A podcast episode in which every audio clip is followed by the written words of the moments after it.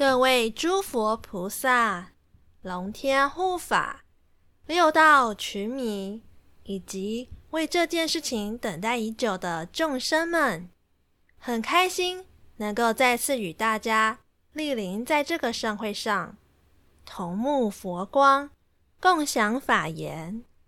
那么，请大家跟着我一起，将以最虔敬的心，献上最庄严的佛事。愿这一切的美好也能与您共享。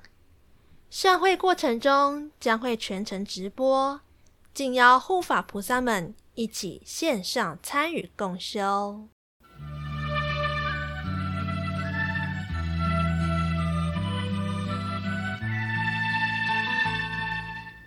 你想知道你的烦恼要如何被解决吗？你想跟随法师的音声，一起持大悲咒吗？那么快收听功德山 Podcast 线上广播电台，收藏以下的连结，让法师的声音陪伴你度过每一天。在这里，我先跟我的新的听众们解释一下，功德山线上广播电台是一个专门在讲佛法的 Podcast 节目。那么他曾经呢登上最快窜升排行榜第一名，他是我妈咪的师傅们所开设的 Podcast 节目。那当初他登上第一名的时候，我有一度觉得，Hello，原来我最大敌人是我妈妈他们的师傅节目啊。本集我将会以师傅的身份在这边跟大家开坛讲故事。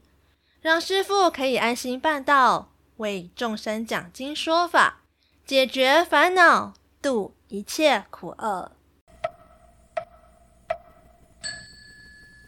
至于为什么要在这个节目里突然要分享佛典小故事呢？原因是因为我妈咪她前几天一直不断的希望我能够在节目里面分享佛典小故事给大家听。那因为有分享就会有功德，一直是他们的理念，所以呢，这个功德也还要算他一份，希望我能够分他一份功德给他。但是我就在思考，为什么他们明明就在做佛法的节目，不就在他们自己的节目里分享，还要硬要我在这个节目里再分享一次呢？这是一个百思不得其解问题点。现在师傅手拿着大悲咒手环，来开始为大家讲故事喽。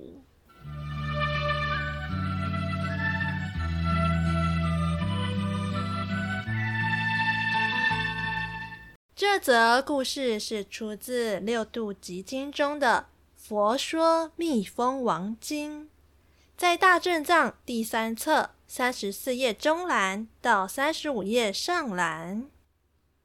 在过去有一段时间，佛在舍卫国指述给孤独园。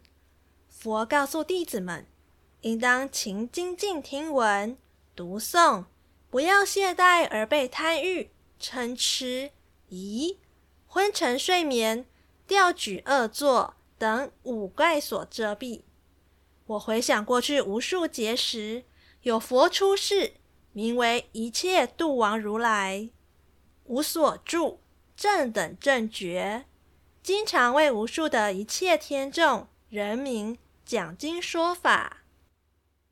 那时在大众中有两位比丘，其中一位比丘名叫精进变，另一位比丘名叫得乐正，他们一起听闻经法。精进变呢，他听了经法之后，心生欢喜，立刻就得到不退转，神通具足；而得乐正比丘因为昏睡，没有觉醒，所以导致一无所得。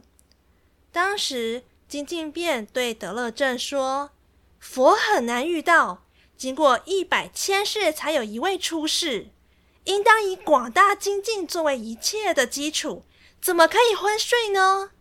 睡眠是五盖的过失之一，应当自我勉励，警觉醒悟啊！这时，得乐正听了精进变的教导，便起来立刻惊醒，在指数之间才开始经行，没有多久又睡着了。就这样心烦意乱，无法安定。最后，他们来到泉水边，想要静坐思维，但一坐下又睡着了。这时，精进辩以善巧方便想要度化得乐正，精进辩就化成一只蜜蜂王，飞到得乐正的比丘眼前，就好像要叮咬他一样。得乐正被吓醒，身体坐正。害怕这只蜜蜂王，可是没多久又睡着了。这时，蜜蜂王飞到德乐正比丘的腋下，咬了德乐正的比丘胸部、腹部。哦，哇哦！等一下，这里我觉得有种 BL 的剧情。好，我们要专业。德乐正比丘他就被吓到了，心里非常恐惧，就不敢再睡觉了。一旁泉水中有杂色花，有幽昙花、狗纹花，种种鲜艳洁净。这时候，蜜蜂王飞到一朵花上吸食花蜜，得乐正端坐着看着他，心里害怕蜜蜂王又飞回来咬他，所以不敢睡着，一直观看蜜蜂王的动静。蜜蜂王吸食花蜜。一直待在花苞里出不来。过了不久，蜜蜂王睡着了，一不小心就掉进了污泥之中。清洁身体之后，又飞回到花上。于是得乐正就对蜜蜂王说了一段。他说：“吸食了美味的花蜜，身体得以安稳，难道不应该拿一些花蜜回家给妻儿享用吗？”为什么会掉进污泥之中呢？自己还弄脏了身体，这样是非常没有智慧的，还败坏那些美味的花蜜。而且这样的花不适合长久待在里面，因为日落之后花苞就闭合了，想要出来都出不来。一定要等到日出放光明后，花再度开放，才能再从花中飞出来。漫漫长夜中，弄得一身疲惫，是多么辛苦的事啊！这时，蜜蜂王对着得乐正回应了一段。他说：“佛法就像甘露那样，不论怎么听都不会感到满足，不应当懈怠。这样子懈怠对一切都是没有利益的。堕入地狱、恶鬼、畜生。”人、天等五道生死海，就好像堕到污泥之中一样，被爱欲所缠绕，没有智慧而沉迷跌倒。日出时，所有的花都会开放，就好像佛出世一般，色身住在世间。日落的时候，花又会闭合，就好像世尊圆寂，色身入灭。能遇上如来出世。应当广大精进，领受教法，去除睡眠等五盖。不要以为佛会经常在世，佛法的奥妙在于智慧，而不是在色身的因缘。有智慧的人应当了解，以色身示现只是一种善巧方便，善巧方便度化众生，真实有利益而公布唐捐。示现这样的变化，也是为了一切众生。这时，德乐正听了蜜蜂王的说法，立刻得无生法忍，理解一切法性，得陀罗尼，才知道精进变是以善巧方便在度化他。陀罗尼就是总持，能够持一切善法，遮一切恶法。那么从此，得乐正比丘呢，时常独自经行，不再懈怠，不久也证得不退转原地。佛告诉阿难，当时的精进变比丘就是现在的我。得乐正比丘就是弥勒菩萨。佛与阿难说：“那时我与弥勒一起听经闻法，弥勒时常睡觉，一无所获。假使我当时不以善巧方便救度他的话，弥勒现在仍然还是在生死中不得解脱。所以听闻到这段佛法的人，应当时常精进。”广大勤勉一切众生都能去除睡眠，应当累积光明智慧的资粮。说到这些事时，无数人都发无上菩提心，菩萨意志坚决行波罗蜜，应像这样子精进才是。好，这个我妈咪她传给我的故事，她最后还有说，这个故事提示我们，佛出世很难得。听闻佛法不容易，应该把握机缘，好好精进，不要懈怠，昏沉睡眠。而故事中的得乐正，他可能是以前没有跟法结下很好的因缘，所以经常打瞌睡。精进变比丘呢，想要度化他，就变化成一只蜜蜂王，故意要蛰得乐正比丘，让他打起精神来。就像有的人诵经的时候打瞌睡，有的人是一打坐，瞌睡虫就来了。如果是做喜欢的事情，即使三天三夜不睡觉，他也不会感到疲倦的。所以，除了珍惜人生难得、佛法难闻之外，培养法喜非常重要。有法喜就不会疲倦。这样子才能够持久精进。以上以这些跟大家共勉之。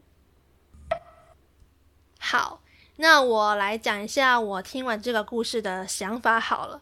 就是我觉得金靖变他化身成蜜蜂，他想要来告诉德乐正说：“哎，你不要给我睡觉，你快点给我起来。”然后就叮咬了。人家的胸部跟腹部，我真的觉得这个真的很 BL，就是一个是 S，一个是 M，但是我的标题又不能直接下这种比较腥膻色，因为毕竟我是师父呀，yeah，you know，而且我也很害怕会得罪大众菩萨，就是对于这个佛教没那么尊重，所以我不太会在这个节目里面下这么腥膻色的标题。